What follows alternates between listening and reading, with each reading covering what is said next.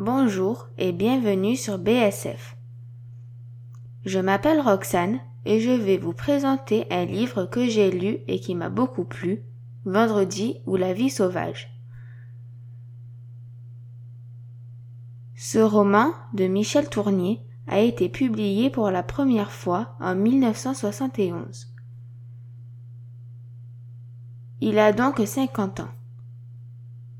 Ce livre s'est inspiré du roman Robinson Crusoe, écrit par Daniel Dufoé.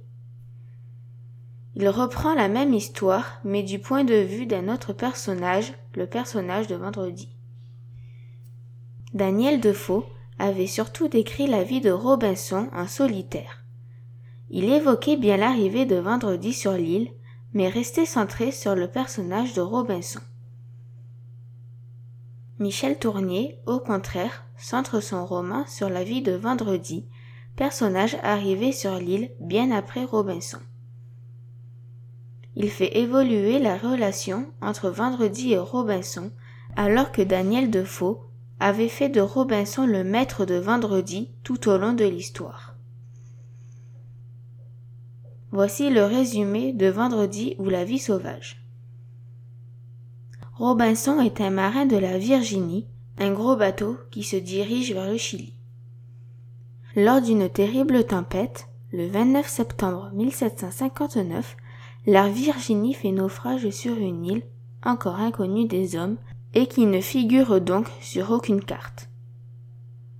Robinson est le seul survivant, à l'exception du chien du capitaine. Dans l'île, il y a des chèvres, de l'eau, une forêt.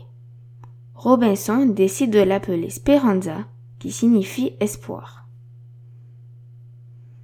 Robinson construit un vrai camp fortifié avec du matériel récupéré sur le bateau. Il construit un enclos et capture des chèvres. Il commence également à cultiver du blé et du riz. Plusieurs années se passent. À force d'être seul, Robinson commence à devenir fou. Voyant des cochons sauvages se prélasser dans la boue, il décide de faire la même chose. Mais la boue, dans laquelle il passe ses journées, n'est pas bonne pour lui. Il refuse alors de s'alimenter et de boire. Enfin, sur le point de mourir, il se ressaisit et s'oblige à ne jamais retourner là-bas. C'est à ce moment-là qu'un groupe de personnes noires débarque sur Peranza. Ces gens pratiquent des rituels étranges et terrifiants. L'un d'entre eux s'est enfui et s'est réfugié sur l'île. Robinson rencontre cet homme.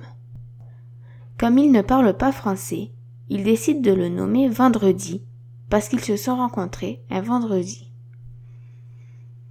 Au début, Robinson se comporte en chef et Vendredi doit obéir, jouer le rôle de l'esclave. Cependant, Robinson est jaloux de la relation entre Vendredi et le chien qui finit un jour par mourir. Petit à petit, la relation entre Vendredi et Robinson évolue. Vendredi apprend à Robinson la vie sauvage de son peuple il lui apprend à fabriquer une pirogue, des instruments de chasse perfectionnés. Et bientôt, les deux naufragés deviennent les meilleurs amis du monde. Un jour, un navire accoste à Speranza et Vendredi décide de repartir à son bord. S'étant habitué à la vie de naufragé, Robinson ne souhaite pas reprendre une vie normale. Il reste donc sur Speranza mais juste avant que le navire lève l'ancre, un jeune matelot maltraité s'enfuit et rencontre Robinson, qui le nomme Dimanche. Si comme moi, vous adorez lire des romans d'aventure, je vous recommande Vendredi ou La vie sauvage, qui revisite le mythe de Robinson d'une façon magistrale.